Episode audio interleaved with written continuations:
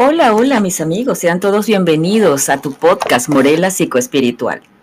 Quiero decirles que los quiero mucho y que estoy muy feliz de poder conectar nuevamente con ustedes y seguir en esta onda de reflexiones, sobre todo sobre el tema de la vida y del alma.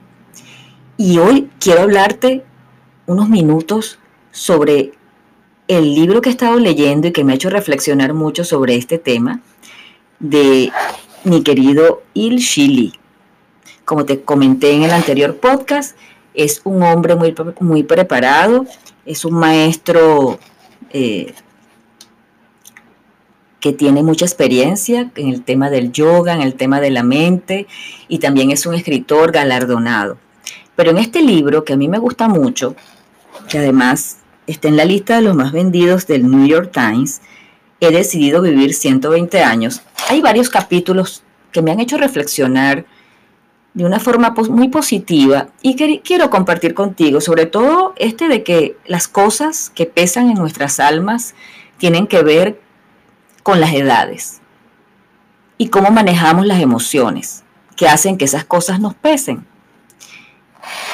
No importa la edad que usted tenga, a mí me encanta que me escuchen personas de diferentes edades en mi podcast y en especial por ejemplo, las que están como yo, o sea, yo, yo ahorita tengo 57 años y, y estas lecturas me han hecho reflexionar mucho, de manera tal que si tú tienes menos de 57 o estás en los 30 años y me escuchas, siempre será muy positivo luego para que cuando estés en edades como la mía o, o menos, puedas utilizar toda esta información a tu favor y puedas tener una vida más plena, más saludable. Pues yo te tengo que contar que la tercera edad es en el momento en el que contamos con la mejor capacidad de sentir paz. Yo a mi edad he podido disfrutar de muchas cosas que antes no. Precisamente porque ahora tengo otro conocimiento y me doy cuenta. Entonces por eso quiero dejarte estos mensajes positivos para que tu conciencia se eleve cada vez más a una frecuencia eh, positiva. Una vez que hemos experimentado las tempestades y torbellinos emocionales de la vida, la mayoría de las cosas no nos impactan demasiado ni nos abruman.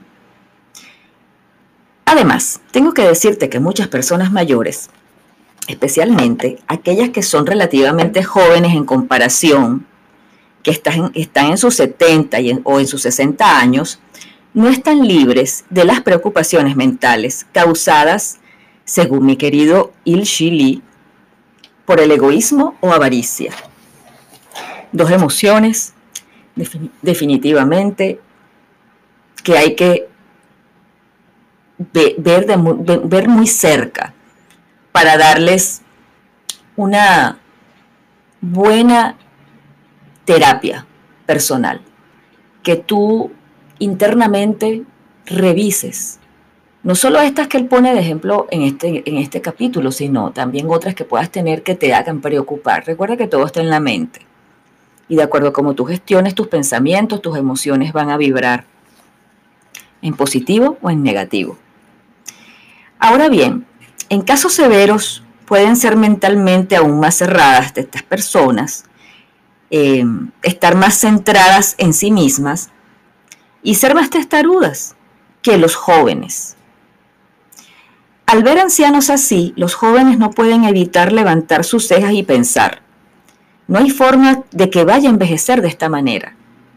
Muy importante eso. ¿Cuántas personas querrían convertirse en ancianos egoístas y avaros? Piénsalo, ¿cuántas personas querrían convertirse en ancianos egoístas y avaros? ¡Wow! Creo que la mayoría dijera, no quiero convertirme en un anciano egoísta y avaro. Todo el mundo desea transformarse en, en ser pacífico y amable al envejecer. Entonces, ¿qué puedes hacer para ser una persona más pacífica? Como punto de partida, debes dominar la introspección. Saber verte a ti mismo. Es muy importante saber verte a ti mismo.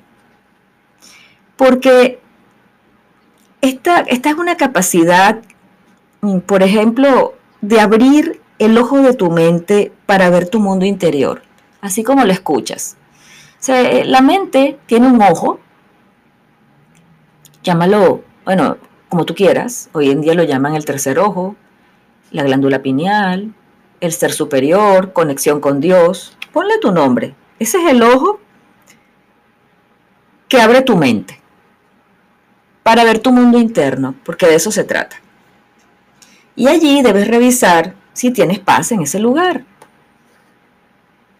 Pero eso sí, tienes que ser muy claro, transparente y sobre todo sincero contigo, contigo, contigo mismo, porque no, no ganarías nada con dejarlo pasar porque el ego es más fuerte, es más grande y no te permites ser sincero con eso y sanarte eso, ponerlo equilibrado, equilibrado, porque no podemos borrar las emociones, pero podemos equilibrarlas, podemos controlarlas, podemos abrir ese ojo de la mente para vernos internamente y decirnos, ¿qué pasa conmigo? Que tengo esta emoción de avaricia o de egoísmo tan exacerbada. ¿Qué está pasando conmigo? ¿Qué pasa? ¿Qué siento? ¿Por qué esto pasa en mí? ¿Qué pensamientos desbordan esta emoción que me hace ser así? Eso es lo más importante. Pero para llegar ahí, tienes que ser muy honesto contigo mismo. No, no te dé pena, no te dé miedo, no, te, no, no, no pienses que sabes todo. Realmente, si te llegaras a conocer sinceramente, sí pudieras saber mucho. Pero si sigues pasando por alto el conocerte a ti mismo, pues no sabrás nada. Ahora bien, hay, hay unas preguntas que, que ya me hice según estas reflexiones, esta lectura, y te las voy a dejar para que tú también te las hagas. Y escribas en una nota, en una nota, en una hoja, o si quieres tener un cuaderno para tus propias eh, reflexiones iluminadas.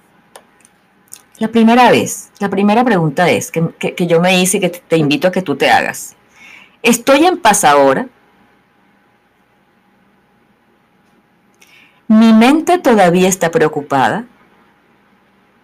Si no estoy en paz, ¿a qué se debe? No estar en paz significa que tu alma no es libre. Y la razón por la que tu alma no es libre es porque está apegada a algo.